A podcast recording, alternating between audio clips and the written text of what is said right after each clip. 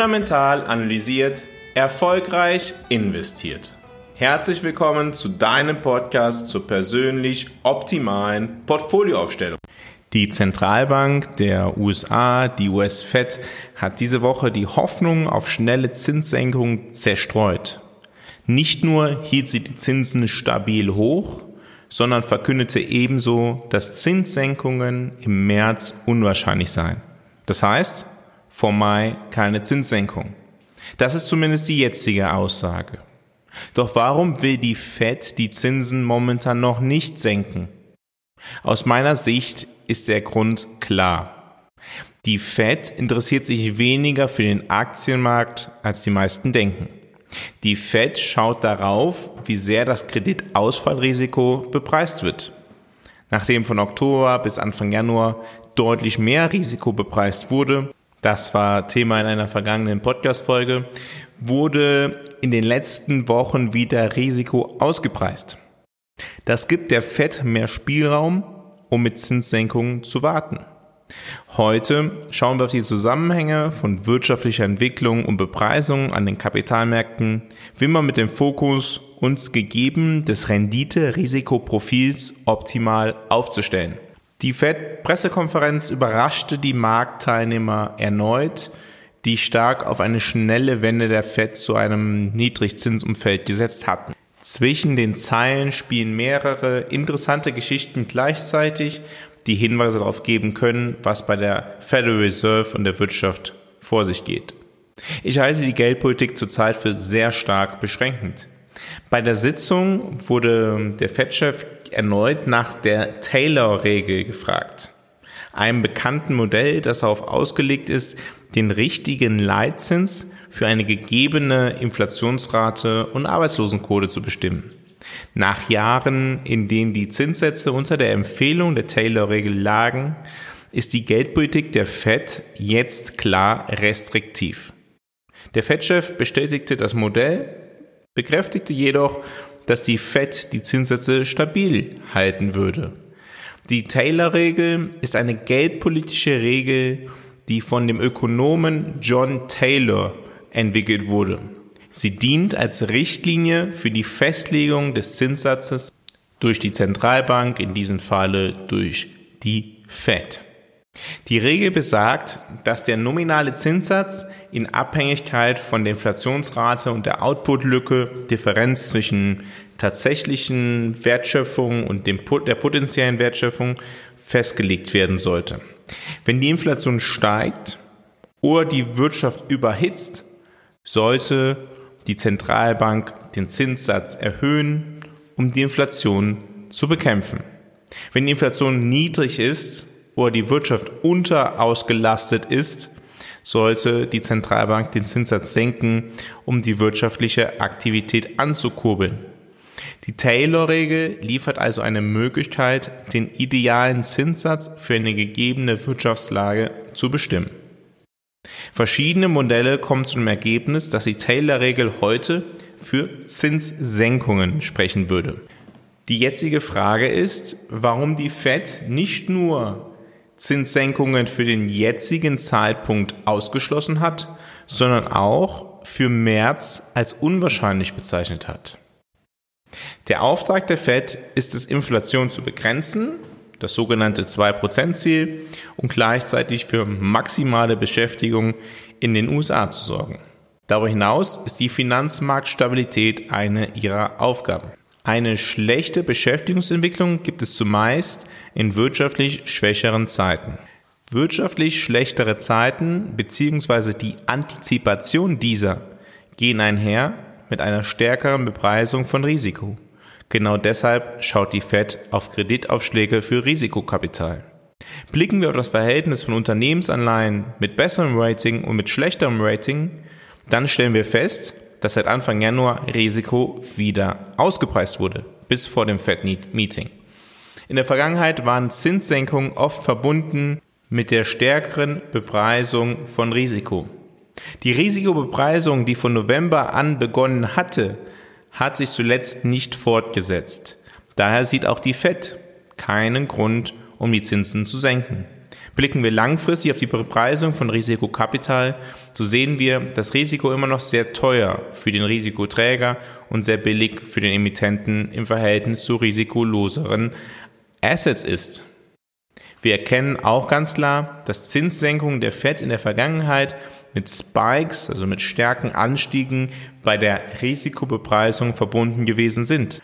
Beispielsweise im Jahr 2008 oder im Covid-Jahr 2020, Augenmerk hierbei auch auf das Jahr 2019, in dem die Zinsen bereits gesenkt wurden und Risiko stärker bepreist wurde. Der Grund für keine schnellen Zinssenkungen, obwohl beim Blick auf die Taylor-Regel möglich, ist für mich klar. Risikokapital ist so günstig, sodass es nicht nötig ist, die allgemeinen Finanzierungsbedingungen zu lockern. Was bleibt dabei außen vor? Der Blick auf kleinere Unternehmen, die tatsächlich größere Probleme haben, weil ihre Margen gegebenenfalls niedriger sind oder sie sich nicht so einfach finanzieren können. Vergleicht dazu auch den Podcast der letzten Woche.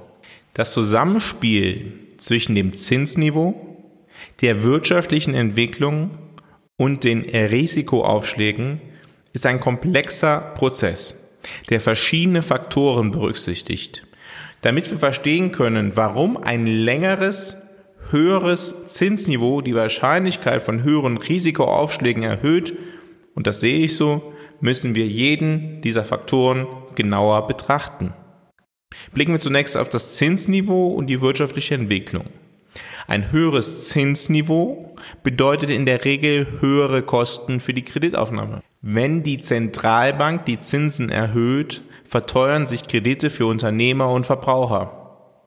Dies kann die wirtschaftliche Aktivität beeinträchtigen, da Unternehmen weniger investieren und Verbraucher weniger konsumieren. Eine Abnahme der Investitionen und des Konsums kann zu einer Verlangsamung des Wirtschaftswachstums oder sogar zu einer Rezession führen. Diese Entwicklung kann allerdings gewisse Timelags haben.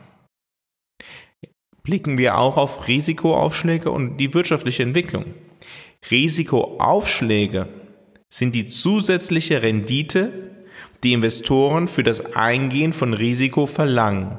In Zeiten wirtschaftlicher Unsicherheit oder rückläufigen Wachstums erhöhen sich die Risikoaufschläge in der Regel. Dies liegt daran, dass Investoren dazu neigen, sichere Anlagen zu bevorzugen und höhere Renditen für das Halten von riskanteren Anlagen zu verlangen. Blicken wir auch auf das Zusammenspiel von Zinsniveau und Risikoaufschlägen. Ein längeres, höheres Zinsniveau kann dazu führen, dass Unternehmen und Verbraucher höhere Kreditkosten tragen müssen, was ihre finanzielle Flexibilität einschränkt. Unternehmen könnten Schwierigkeiten haben, Kredite aufzunehmen, um zu expandieren oder zu investieren, während Verbraucher möglicherweise weniger geneigt sind, große Käufe zu tätigen, wie beispielsweise den Kauf eines Hauses oder Autos. Infolgedessen können Unternehmen und Verbraucher, die Kredite aufnehmen müssen, bereit sein, höhere Risikoaufschläge zu zahlen, um Zugang zu Kapital zu erhalten.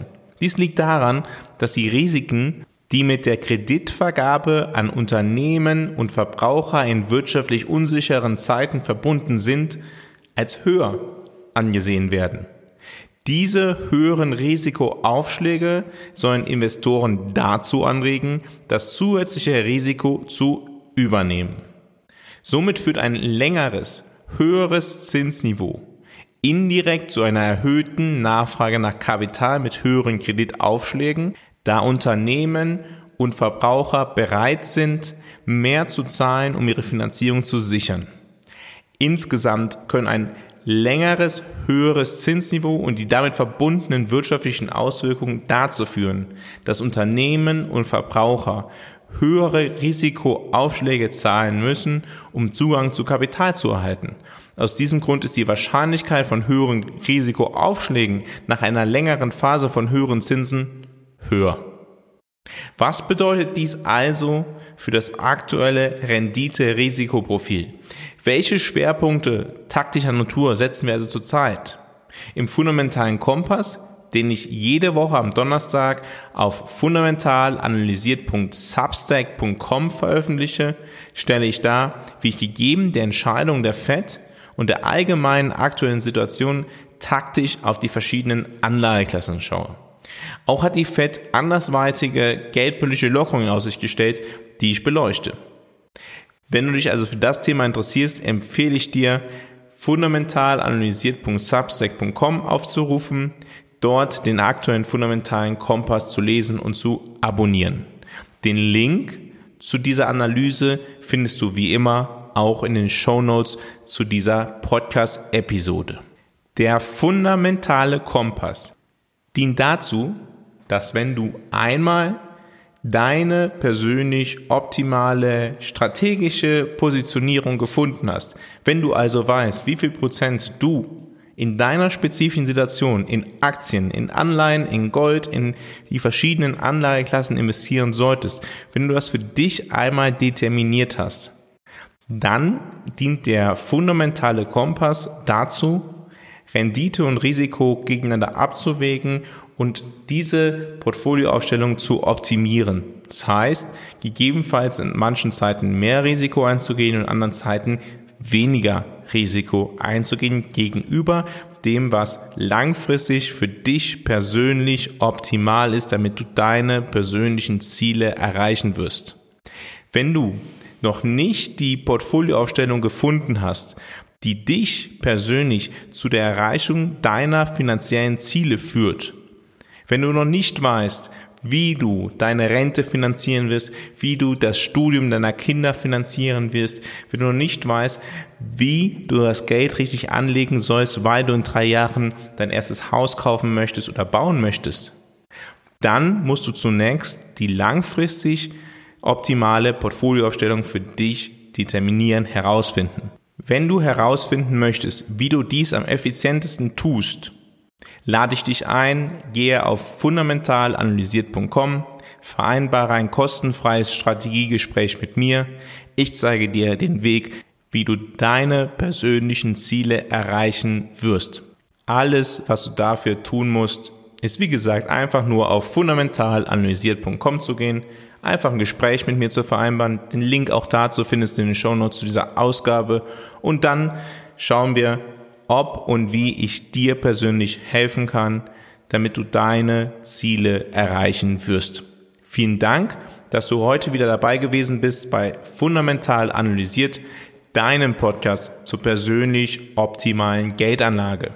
In der kommenden Woche möchte ich mit dir über das Thema Private Equity sprechen.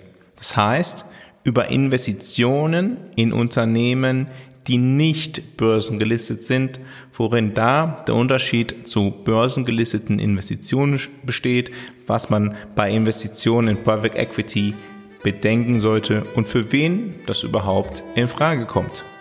Ich freue mich, wenn du in der kommenden Woche auch wieder dabei bist, wenn es wieder heißt, fundamental analysiert, erfolgreich investiert.